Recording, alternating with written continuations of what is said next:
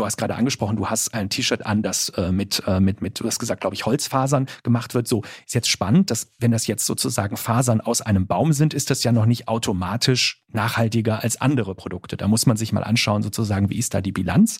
Ähm, was natürlich optimal wäre, wäre, wenn wir das T-Shirt dann irgendwann sozusagen irgendwo hingeben. Da wird das sinnvoll recycelt, entfügt und äh, äh, entsprechend dann in neue Textilfasern oder auch andere Ausgangsmaterialien äh, äh, überführt und dann wieder in den Produktionszyklus zurückgeführt.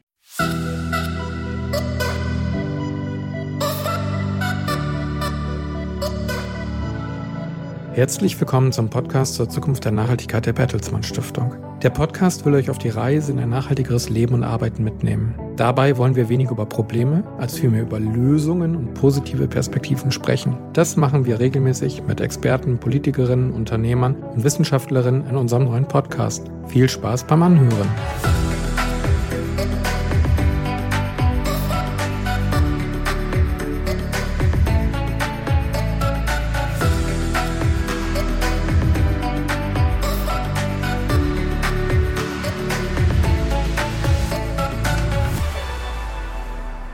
Hallo, hier ist Birgit von Zukunft der Nachhaltigkeit. Heute kommt eine neue Folge und zwar habe ich jetzt als Gast bei mir Dr. Robert Peters. Er arbeitet im Institut für Innovation und Technik. Robert, erstmal toll, dass du da bist, dass das geklappt hat. Wir hatten heute ein paar Widrigkeiten zu überwinden, um hier zusammenzukommen, aber am Ende ist alles gut gegangen. Vielleicht möchtest du uns erstmal erklären, was euer Institut eigentlich macht und was deine konkrete Aufgabe da ist. Ja, Birgit, erstmal ganz, ganz herzlichen Dank für die Einladung. Ich freue mich auch, dass das heute geklappt hat und dass wir heute die Chance haben, über dieses wirklich sehr, sehr wichtige Thema und sehr, sehr spannende Thema uns auszutauschen. Ja, das Institut für Innovation und Technik, was machen wir? Ähm, vielleicht sage ich mal was dazu, was, was, in dem, was wir in dem Bereich machen, in dem ich hauptsächlich tätig bin. Viele Kolleginnen und Kollegen bei uns machen, wir nennen das wissenschaftsbasierte Politikberatung. Das heißt, wir haben viele hundert Kolleginnen und Kollegen unterschiedlichster wissenschaftlicher Disziplinen bei uns am IIT in Berlin äh, und an weiteren Standorten in Deutschland. Und was wir machen, ist aus den unterschiedlichen Perspektiven und Expertisen unserer KollegInnen. Also wir haben viele äh, IngenieurInnen, wir haben äh, SozialwissenschaftlerInnen bei uns und viele andere Disziplinen, politische EntscheiderInnen und EntscheiderInnen in Unternehmen und in Verbänden dabei zu unterstützen, Orientierungswissen aufzubauen. Ähm, was ich konkret mache, ist da der Bereich Zukunftsforschung. Das heißt, ich bin Zukunftsforscher und Politikberater und ähm, wir entwickeln gemeinsam mit den EntscheiderInnen in Ministerien, in Unternehmen, in Wirtschaftsverbänden und anderen Organisationen Zukunftsszenarien, ähm, in denen wir versuchen zu explorieren, wie könnte sich ein bestimmtes Feld in den nächsten 5, 10, 15 Jahren, das ist meistens so der Zeitraum, den wir uns dann anschauen, entwickeln was wir nicht machen, ist zu sagen, so wird die Welt in 2030. Das ist ganz wichtig zu unterscheiden. Was wir machen, ist, wir explorieren unterschiedliche denkbare Zukünfte, die auch nach wissenschaftlichen Grundlagen auch plausibilisierbar sind. Da gibt es verschiedene Methoden, denen man sich, derer man sich in der Zukunftsforschung bedient. Und aus diesen Szenarien äh, können unsere Kundinnen und Kunden dann mit unserer Unterstützung ähm, äh, ja, Handlungspfade ableiten, Strategien ableiten. Und ich sage immer, das Ziel ist so ein bisschen, dass wir es hinbekommen, heute schon die Entscheidungen zu treffen, die sich an den, an den Anforderungen, Potenzialen und Herausforderungen der Zukunft orientieren. Ja, danke dir. Das ist sehr spannend. Ich kann das total gut nachvollziehen. Wir arbeiten ja ähnlich und so sind wir auch tatsächlich ins Gespräch gekommen. Ähm, und wir reden heute über Textilien. Mhm. Das finde ich deswegen so super, weil wir uns ja auch alle anziehen müssen. Das heißt, das geht wirklich, wirklich jeden was an. Ähm, ja, und da jetzt mal meine erste Frage an dich. Äh, hast du bewusst heute irgendein nachhaltiges Kleidungsstück an? Erwischt, Birgit. Nein, habe ich nicht. Jedenfalls nicht, wenn äh, wir nachhaltig so definieren, wie wir irgendwann einmal uns alle anziehen müssen und äh, sollten. Ähm, nämlich so, dass das Kleidungsstücke sind, die in äh, die also einen sehr, sehr langen Lebenszyklus haben, die auch in ohne Probleme am Ende ihres Lebenszykluses in anderer Form weiterverwertet, dem Kreislauf wieder zugeführt werden können? Nein, also wenn wir es so definieren, nicht. Was ich persönlich mache, ich versuche möglichst hochwertige Kleidung äh, auf den, auf den, also anhand der Angebote, die halt der Markt mir bietet, äh, einzukaufen und versuche die Kleidung möglichst lange zu tragen. Das ist das, was ich tue. Und nee, also nach den Standards sozusagen hast du mich jetzt erwischt, habe ich heute kein nachhaltiges Kleidungsstück an. Ja, aber ich muss ja auch ehrlich sagen, also ich habe tatsächlich ein ein T-Shirt an, das aus Holzfasern hergestellt wurde. Das ist angeblich nachhaltig und die Firma ja. ähm, sagt auch, sie bauen auch neue äh, Bäume an ähm, und pflanzen die neu. Aber ähm, ja, wer weiß, das sehen wir ja hinterher, ob das dann tatsächlich auch so gut ist. Und äh, wer weiß, also wenn wir es erreicht haben, dass der eine oder andere Zuhörer oder die Zuhörerin äh, danach anders shoppen geht, dann hätten wir ja schon viel gewonnen. Ja, ähm, ich habe gelesen tatsächlich, dass ähm, zwei bis acht Prozent der Treibhausgasemissionen durch Bekleidung verursacht werden. Das hat mich erst erschreckt. Ich finde diese mhm. Zahl extrem hoch und das hat jetzt nichts mit Autofahren oder mit Kreuzfahrten zu tun. Ähm, also ich wusste durchaus, dass das bei Kleidung vorkommen kann, dass auch gerade Jeans, ähm, dass das sehr, sehr aufwendig ist, sie herzustellen und viel mhm. Wasser auch zieht, aber dass tatsächlich äh, Treibhausgasemissionen so hoch sind, das war mir nicht bewusst. Was ich tatsächlich auch gesehen habe, ist, dass ein großes Problem das Thema Fast Fashion ist. Vielleicht kannst du uns erstmal sagen, was ist Fast Fashion und was genau ist eigentlich das Problem genau daran? Sehr, sehr gerne. Also vielleicht fangen wir mal mit der Zahl an, die du oder dieser Range, die du eben angesprochen hast. Das ist in der Tat so, dass ähm, viel darüber berichtet wird, auch in den Medien, dass ähm, der Bekleidungssektor alleine weltweit zwischen zwei bis acht Prozent der weltweiten Treibhausemissionen direkt oder indirekt verursachen soll. An der Range siehst du schon, was an der Zahl auch das Problem ist. Es lässt sich letztlich wissenschaftlich fundiert nicht äh, quantifizieren. Ähm, auch die Studien, die dem zugrunde liegen, diesem Zahlenspektrum, auch die bedienen sich äh, äh, einer Datengrundlage, die eben letztlich nicht, nicht bis ins Letzte überprüfbar ist. Was man aber in jedem Fall sagen kann, ist, dass natürlich der Bekleidungssektor weltweit einen relevanten Teil der Treibhausgasemissionen mitverantwortet. Da muss man immer dazu äh, sozusagen im Hinterkopf haben, dass sich das auch niemals auf Null reduzieren lässt. Und zwar nicht, weil irgendwie einfach die Technologien nicht entwickelt werden könnten, um nachhaltiger zu produzieren, sondern es liegt einfach erstmal daran, dass ähm, der Bekleidungssektor der zweitgrößte Konsumgütersektor ist. Und das heißt, wir werden da von denjenigen, die solche Bekleidungsstücke herstellen, ja mit Gütern des täglichen Bedarfs äh, ausgestattet.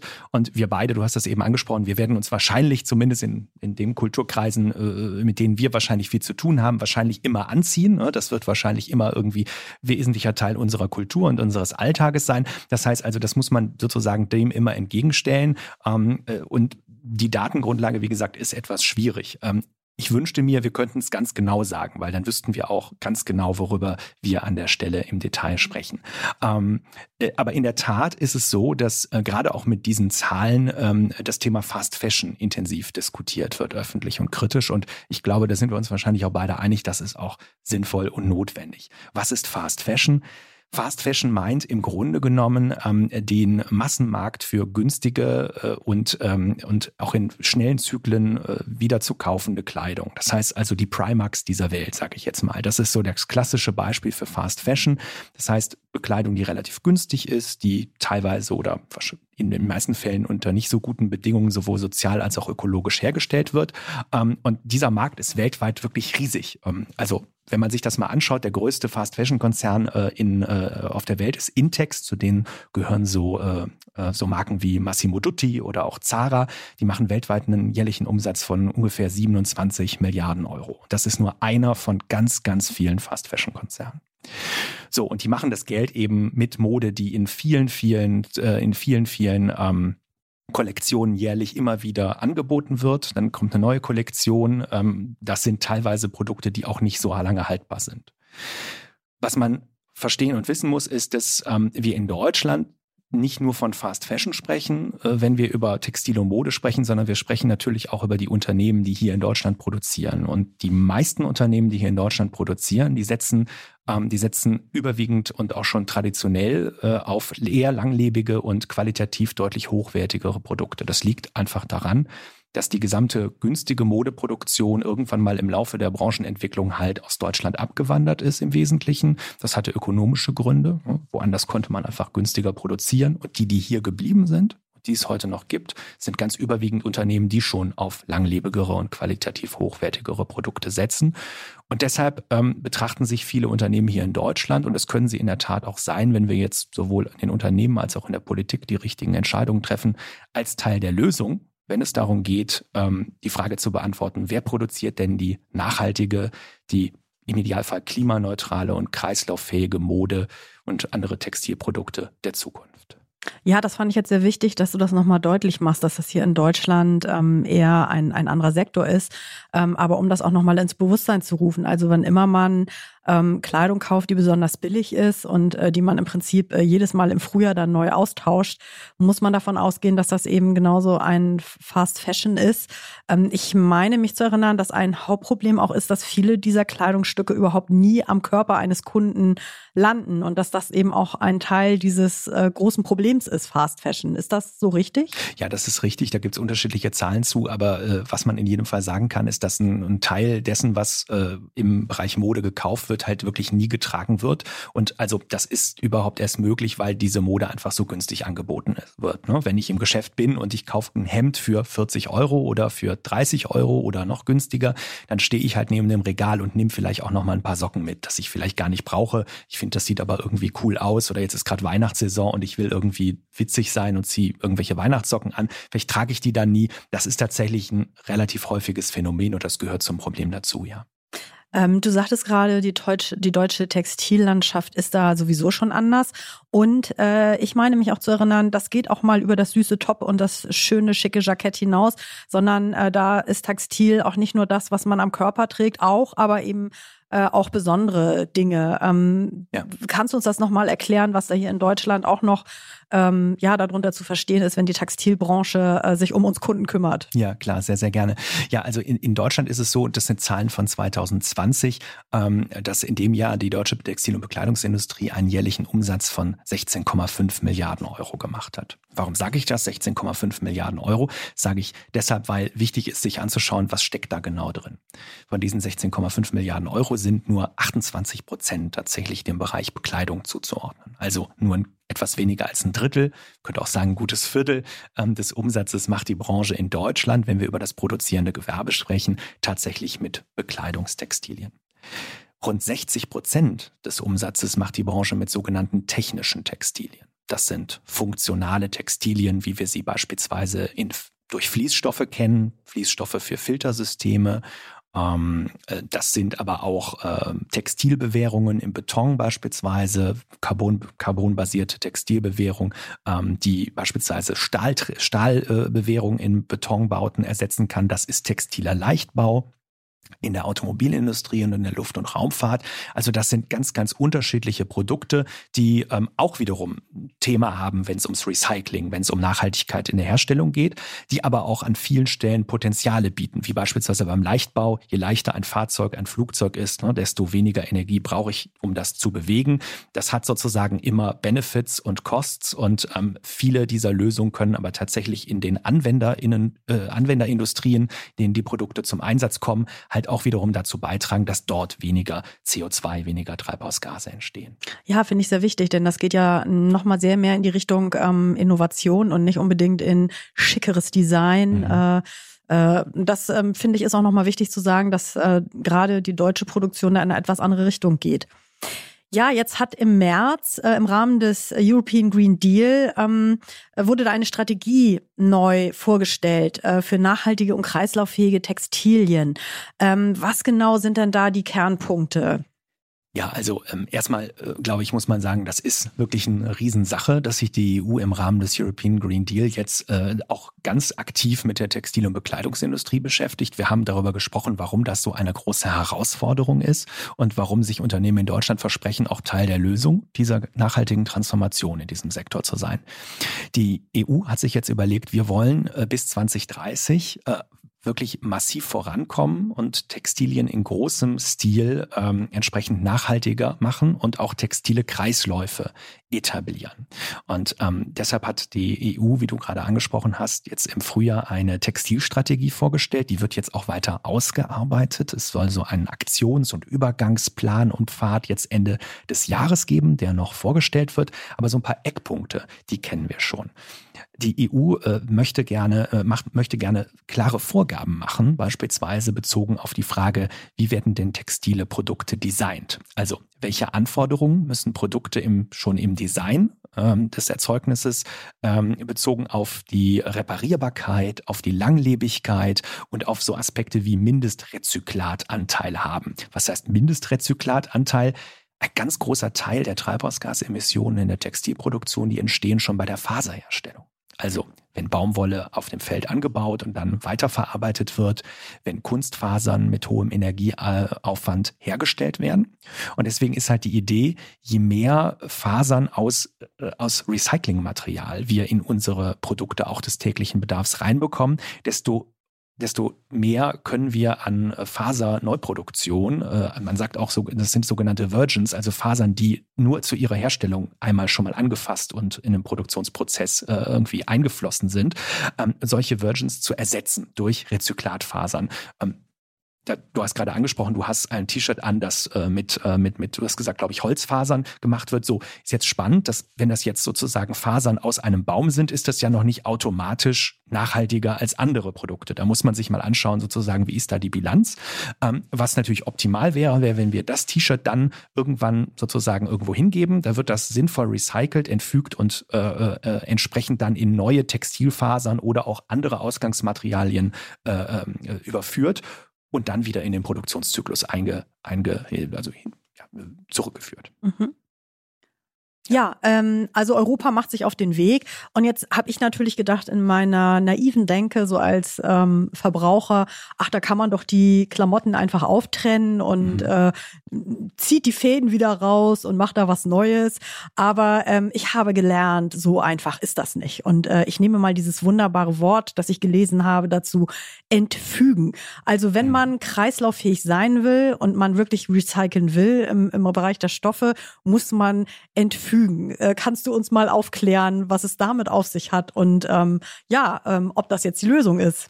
Ja, ich, äh, also kurzer Disclaimer vorab, ich bin kein Technikwissenschaftler, ne? ähm, äh, deswegen äh, sozusagen äh, kann, kann ich das nicht in den tiefen Details der Technologie beschreiben. Aber was ich dir sagen kann, ist, ähm, das Entfügen meint tatsächlich, dass ähm, das Auseinander, das Auseinanderdividieren der unterschiedlichen Ant der unterschiedlichen Materialien, ähm, die in deinem T-Shirt drinstecken. Das heißt also, du musst ja zu einer Faser wieder zurückkommen, um dann mit der Faser, mit einer Rezyklatfaser weiterarbeiten zu können. Und so ein T-Shirt, das, das zerfällt nicht automatisch in äh, brauchbare Fasern, sondern man muss das in irgendeiner Form auseinanderbekommen. Und das nennt man eben Entfügen. Da gibt es verschiedene Ansätze. Das verbreitetste und traditionellste ist mechanisches Entfügen, also blöd gesagt, dass es heißt im Grunde, wir reißen, ja. Ähm, und es gibt chemische Verfahren des Entfügens. Und insgesamt ist es so, dass äh, man sagt, dass die, dass die, ähm, dass die mechanischen Entfügeverfahren eben eine große Herausforderung darstellen äh, oder haben, nämlich dadurch wird die Faser häufig beschädigt. Und das bedeutet, nicht mit jedem Recyclingverfahren bekomme ich im Recycling eine so hochwertige Faser, dass ich damit wirklich viele verschiedene Dinge machen kann.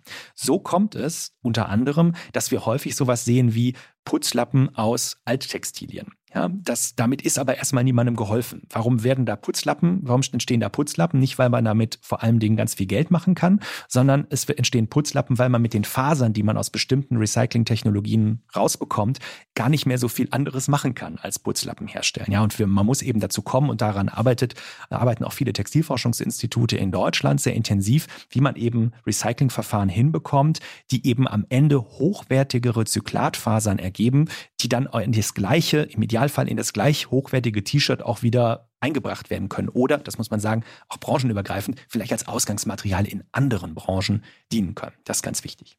Ja, es ist also total spannend. Äh, man merkt also, dass ähm, bei Kleidung nicht das Erste, woran man möglicherweise arbeiten muss, ist tatsächlich, dass man in diesen Kreislauf kommt, ähm, sondern dass wahrscheinlich erstmal Vermeidung von eben Fast Fashion oder eben von Textilien, die eben schnell weggeschmissen werden, damit man die Rohstoffe erst gar nicht braucht, äh, das Wichtigste ist. Und dann für den äh, Kreislauf ist tatsächlich sehr wichtig ist, wenn ich das so richtig verstehe, dass man eben möglichst ähm, ja Naturfasern also braucht, äh, die die möglichst nicht Naturfasern, aber welche, die, die, die sich gut äh, trennen lassen oder äh, dass diese Trennbarkeit das Hauptproblem ist, um dann äh, letztendlich weiterzukommen.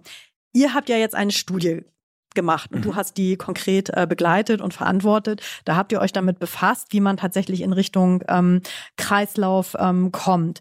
Ähm, da ist ja äh, einiges äh, ja auch herausgekommen, dass eben gerade Textilunternehmen äh, der Textilbranche sich ähm, auf den Weg machen können, in diese Richtung äh, Kreislauf äh, zu kommen. Ähm, ja, was was würdest du sagen, sind so so die drei wichtigsten Punkte, die da für euch rausgekommen sind?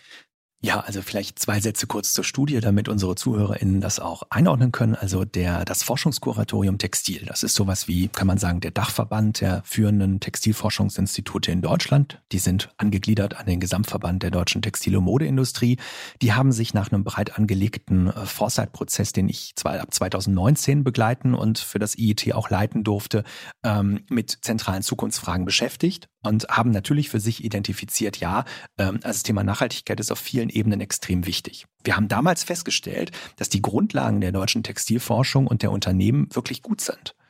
Was heißt das? Wir haben feststellen können, dass eigentlich an den zentralen Schlüsseltechnologien, sowohl für nachhaltige Produkte als auch für nachhaltige Prozesse, schon seit vielen Jahren in der Wissenschaft und von forschenden Unternehmen gearbeitet wird.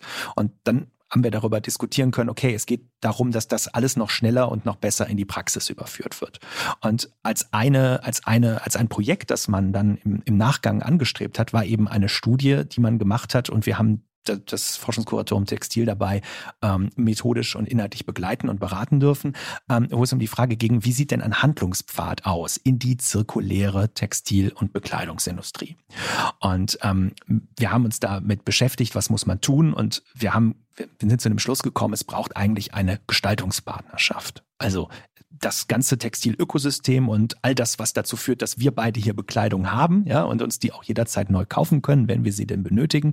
Ähm, das ist ein so komplexes Gebilde, ein so komplexes Ökosystem, das nicht nur in Deutschland, sondern weltweit verzweigt ist, dass es da einfach wirklich einen breiten Ansatz braucht, wo Unternehmen, Politik, wo wissenschaftliche Forschungseinrichtungen, im Idealfall auch wir als Gesellschaft, wirklich gemeinsam und ganz entschlossen an einem Ziel arbeiten müssen, nämlich möglichst schnell nachhaltige Mode, nachhaltige Textil- und Bekleidungsprodukte und natürlich auch andere textile Produkte zu realisieren. Du hast mich jetzt nach den Unternehmen gefragt. Ich bin der Überzeugung, äh, es braucht eine Unternehmenskultur, auch in deutschen Textil- und Bekleidungsunternehmen, in der nicht alles über Bord geworfen, aber wirklich alles hinterfragt, in der nicht alles neu, aber vieles besser gemacht wird. Und das meint konkret, es muss nicht alles über Bord geworfen werden, weil diese Unternehmen wirklich schon seit Jahren überwiegend ganz intensiv genau mit diesen Fragen beschäftigt sind. Der Kostendruck ist auf Unternehmen in Deutschland äh, in dem Bereich so groß durch die Energiekosten, nicht erst durch die jetzige Krise, dass die, dass die meisten sich ganz intensiv schon seit vielen Jahren damit beschäftigen, wie kriegen wir eigentlich effiziente Technologien auch in der Produktion hin und wie können wir das verbessern. Das heißt also, da ist man schon auf einem ganz guten Weg. Es wird an unheimlich vielen Produkten gearbeitet. Es gibt auch viele spannende Produkte, die heute schon auf dem Markt sind, die eben auch schon deutlich, äh, deutliche Fortschritte bedeuten für das Thema Nachhaltigkeit. Ähm, aber es muss eben trotzdem alles hinterfragt werden. Wo gibt es noch Potenziale? Wo können wir Prozesse effizienter machen? Ähm, und wo haben wir vielleicht noch etwas an Potenzial nicht gehoben? Das muss natürlich jetzt möglichst zügig erfolgen. Ähm, es muss dabei nicht alles neu gemacht werden. Was meint das? Oftmals sind solche Textilprodukt, äh, Textilproduktionstechnologien äh, sind gar nicht so neu, sondern häufig findet man auch in Technologien, die vielleicht vor 10, 15, 20 Jahren schon existiert haben, Ansätze, um heute beispielsweise nachhaltige Produkte herzustellen. Also auch gerade diese Branche hat viel Potenzial, ihre eigene Tradition dahingehend zu befragen, welche Lehren können wir denn eigentlich daraus ziehen. Und ähm, Trotzdem muss eben vieles besser gemacht werden. Ich hatte eben schon angesprochen, die meisten Unternehmen in Deutschland setzen heute schon auf langlebigere und äh, hoch, äh, höher qualitative Produkte. Und das ist extrem gut. Das ist vor allem eine extrem gute Grundlage, um noch einen Schritt weiter zu gehen, nämlich die eigenen Geschäftsmodelle so weiterzuentwickeln, dass man auch mit den Geschäftsmodellen? Beispielsweise Mietkaufmodelle, ja, Textile as a Service Ansätze, ähm, einfach die Chance hat, noch mehr für Nachhaltigkeit zu tun und gleichzeitig neue Wertschöpfungspotenziale für die Unternehmen zu erschließen. Also ich finde es schon mal sehr, sehr beruhigend, dass gerade die deutschen Unternehmen da offensichtlich schon ein Stück weiter sind, dass man da also sagen kann, da ist jetzt die deutsche Industrie oder die Branche nicht das Hauptproblem irgendwie und man sich da zumindest schon ein Bewusstsein offensichtlich erarbeitet hat. Was mich aber dann wieder zu dem nächsten Punkt bringt, weil äh, wir ja gerade am Anfang auch dieses Thema hatten, ähm, ist das in der deutschen Textilbranche nicht das Problem, dass man Fast Fashion produziert, aber wir Kunden kaufen es halt, weil mhm. es uns zur Verfügung gestellt wird von woanders. Ja. Das heißt also, entscheidend scheint mir hier auch der Kundenfaktor zu sein. Ähm, was ist denn aus deiner Sicht besonders wichtig? Also klar ist das natürlich gerade, wir sind im Moment in einer Zeit, in der wir sehen, dass die Gaspreise explodieren, die Strompreise sind sehr hoch. Also es wird gerade wieder für die meisten Familien auch existenziell, äh, was das Finanzielle angeht. Und ist es natürlich einfacher, mal nur fünf Euro für ein T-Shirt auszugeben statt 30 Euro. Ähm, aber äh, nichtsdestotrotz ähm, liegt da, glaube ich, die Verantwortung bei uns Kunden. Was habt ihr dazu herausgefunden? Ich, ich glaube, du sprichst dann ganz, ganz schwierigen und auch aber gleichzeitig wichtigen Punkt an. Ähm, wir haben nach meiner persönlichen Wahrnehmung in Deutschland so den Hang, bei solchen Nachhaltigkeitsthemen immer auf die Verbraucherin und auf den Verbraucher zu gucken. Ich glaube, wir müssen aufpassen, dass das nicht dazu führt, dass wir so eine Art Verantwortungsdelegation äh, in Richtung der Endverbrauchenden erleben. Denn eins steht fest, ich habe eben angesprochen, wie komplex dieses Textilökosystem ist. Jeder Einzelne und jeder Einzelne wird das Problem nicht lösen. Ne? Trotzdem können wir als Verbrauchende natürlich Teil der Lösung sein. Wichtiger, als dass wir jetzt darüber sprechen, ähm, wie können wir uns verändern, ist deshalb, glaube ich, dass wir erstmal in die Lage versetzt werden, überhaupt das Angebot zu haben, eine mündige, nachhaltigkeitsorientierte Kaufentscheidung zu treffen. Du hast eben die Textilstrategie der EU-Kommission angesprochen. Die bietet da einen guten, also die, die, die, macht da einen guten Schritt in die richtige Richtung. Denn die EU-Kommission möchte einen digitalen Produktpass etablieren. Die Idee ist, dass ich durch den digitalen Produktpass wie so ein digitales Etikett als Verbraucherin und als Verbraucher transparent darüber informiert werde, was ist denn eigentlich der Nachhaltigkeitseffekt dieses Produktes? Wie ist das entstanden? Wie ist das Produkt zusammengesetzt? Das heißt, wenn das so kommt, und wenn das gut und sinnvoll richtig umgesetzt wird, dann haben wir tatsächlich eine bessere Chance, nachhaltigkeitsbezogene Dimensionen in unsere Kaufentscheidung einzubeziehen. Also Punkt eins, da werden wir ein Stück weit mehr ermächtigt als Verbrauchende. Das ist gut. Man muss aber dazu sagen, nur weil das gut klingt, muss das noch nicht gut sein. Was meine ich damit? Aktuell sieht es so aus, als wenn es hier wirklich auf ein EndverbraucherInnen äh, Label sozusagen hinausläuft, das dich und mich befähigt, an der Ladentheke eine andere Entscheidung zu treffen, als wir das heute tun.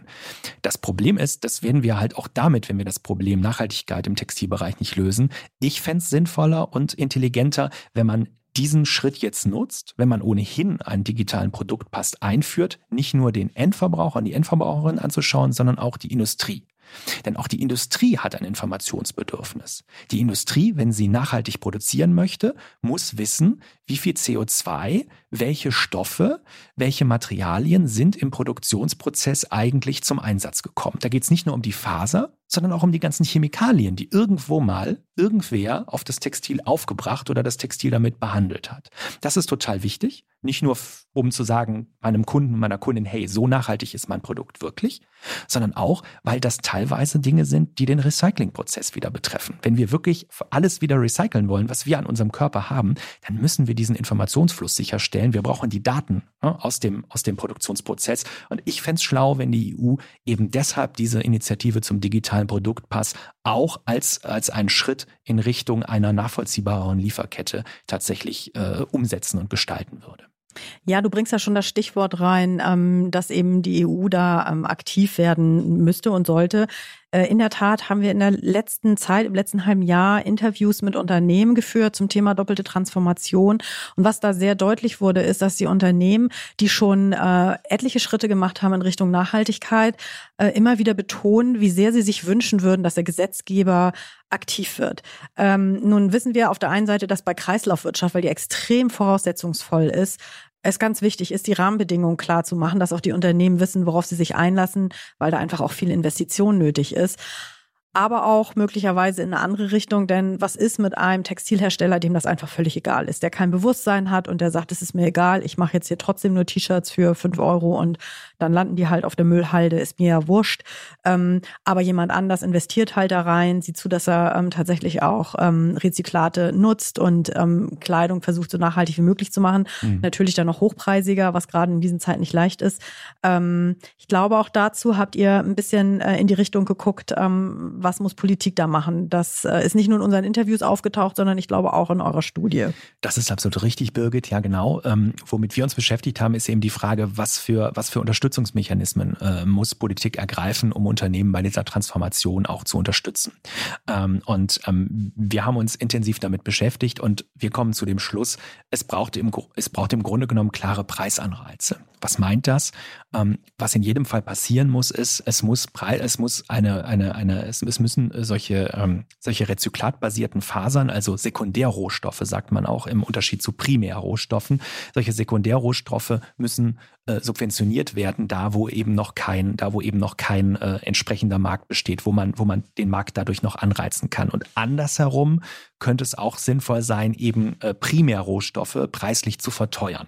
Da kann man lange darüber diskutieren, was bringt mehr, was ist sinnvoller. Manche Akteure in der Branche sagen, hm, wäre auch nicht sinnvoll, wenn man beides macht. In jedem Fall wird es wohl in irgendeiner Form einen solchen Preismechanismus brauchen, damit Unternehmen, die, ich würde jetzt sagen, die Unternehmen, die jetzt so denken, wie du das gerade angedeutet hast, von denen ich jetzt auch gar nicht weiß, wie viele gibt es davon in Deutschland, aber es wird sicherlich das ein oder andere Unternehmen geben, das vielleicht nochmal einen kleinen Schubs braucht, dass die eben entsprechend den Anreiz haben, dass aber vor allem die vielen Vorreiterunternehmen eben nicht bestraft werden. Dadurch, dass dafür, dass sie eben vorausschauend nachhaltigkeitsorientierte Investitionen auch in ihre Prozesse ähm, tätigen. Das ist total wichtig. Ähm, und das andere ist, äh, was Politik machen kann und machen muss, ist eben die Grundlage legen dafür, dass wir eben auch die digitale Infrastruktur und die digitalen Technologien bekommen, die es braucht, um Unternehmen in die Lage zu versetzen, wirklich so den, den, den, den vorletzten und letzten Schritt in Richtung einer nachhaltigeren Produktion zu gehen. Ich will mal zwei Sachen herausgreifen. Wenn Unternehmen heute wenn Unternehmen heute nachhaltige Produkte designen und entwickeln wollen, und wir waren ja am Anfang dabei, dass wir gesagt haben, Design for Recycling ist total wichtig und deswegen will die EU-Kommission auch gerade Designvorschriften erlassen, ähm, dann sind die digitalen Planungstools, das ist natürlich alles digital heute, mit denen man Produkte entwickelt, darauf eigentlich noch gar nicht ausgerichtet. Ne? Es, gibt, es gibt kaum Möglichkeiten, wirklich äh, flexibel ein Produkt zu designen am, äh, am, im, im Computersystem und dann sozusagen bei jedem Designschritt automatisch ausgerechnet zu bekommen, bekommen, welchen Impact hat das jetzt auf meinen beispielsweise Treibhausgasfußabdruck äh, beim, beim Produkt. Da gibt es total gute Ansätze, aber die müssen halt in fertige Produkte übersetzt werden, ja, die dann auch tatsächlich von Unternehmen genutzt werden können. Und hier kann man beispielsweise durch Förderung, glaube ich, noch viel, viel gewinnen. Und das andere ist, es braucht ganz, ganz stark eine Initiative in Richtung sogenannter B2B-Plattform, wie man sagt, also Business-to-Business-Plattformen, die äh, die Allokation, also die Verteilung organisieren. Einerseits zwischen Alttextilien, die einfach anfallen, und den Einrichtungen und Unternehmen, die entsprechende hochwertige Recycling-Technologien haben, um das Ganze zu recyceln. Davon gibt es noch gar nicht so viele. Und dann braucht es Allokationsmechanismen über solche Plattformen, die ähm, die Anbieter von solchen Sekundärrohstoffen, also von Rezyklatfasern, mit denen äh, äh, verbinden und vernetzen, die aus solchen Fasern Textile oder auch andere Produkte machen.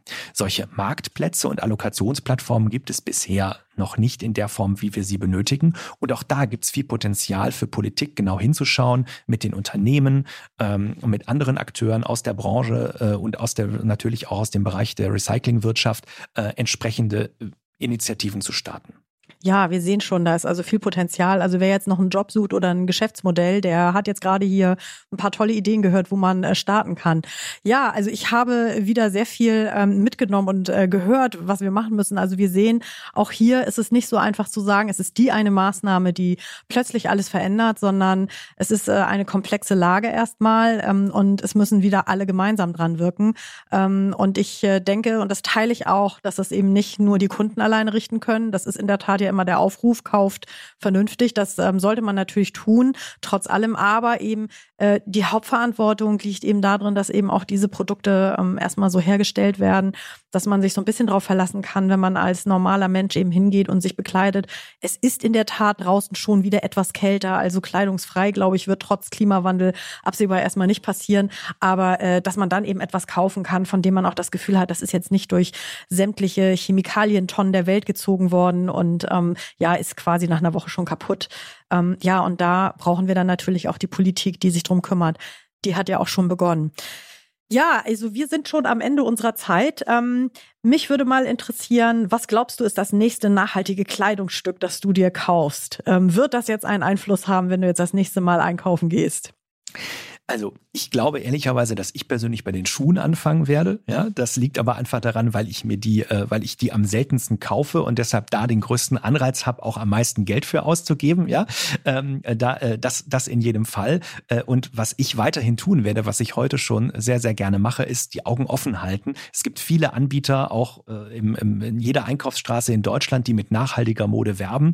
Ähm, das zieht jedes Mal äh, mein Interesse auf auf sich. Ähm, ich bin jetzt bin bisher noch keinem Anbieter begegnet, wo ich mit vollem Herzen und mit voller Überzeugung dann tatsächlich gesagt, gedacht hätte, jawohl, das ist wirklich nachhaltig und ist nicht nur eine Werbebotschaft. Also äh, ich, ich, ich denke, wenn wir gemeinsam und alle, alle, die da draußen an dem Thema Interesse haben und die das für wichtig halten, vor allen Dingen dafür lobbyieren, dass das Unternehmen äh, Verantwortung übernehmen, ähm, dass, äh, dass Politik die richtigen Weichen stellt, äh, damit unter, immer mehr Unternehmen auch in der Lage sind, nachhaltige Produkte auf den Markt zu bringen. Ich glaube, dass wir dann mehr erreichen als durch jeder unserer eigenen Kaufentscheidungen. Aber ich werde, wenn du mich fragst, glaube ich, mit den Schuhen anfangen. Das ist eine, eine gute Sache, denn auf denen läuft man dann ja auch ganz weit und fährt nicht Auto. So ähm, die kann man dann auch so benutzen, dann kann man die auch ein bisschen schonen. Ja, äh, vielen, vielen Dank, dass du hier warst. Hat mich sehr gefreut. Äh, und ich wünsche allen Zuhörern und Zuhörern, dass sie auch was mitgenommen haben äh, und bei der nächsten Kaufentscheidung, wenn Sie vor dem Kleiderregal stehen, vielleicht auch nochmal überlegen, ob es da eine andere Alternative gibt. Zumindest sich zu informieren und mal nachzufragen, was das auf sich hat. Und äh, ja, dann kommen wir ähm, mit einer neuen Folge im nächsten Monat wieder auf euch zu. Also einen schönen Tag noch euch allen. Tschüss. So, das war's auch schon für dieses Jahr. Schön, dass ihr auch bei dieser letzten Folge unseres ersten Jahres unseres Podcastes dabei gewesen seid. In der ersten Folge des neuen Jahres spricht Ole dann mit Felix Sühlmann-Faul. Der ist ein Experte für Digitalisierung und Nachhaltigkeit.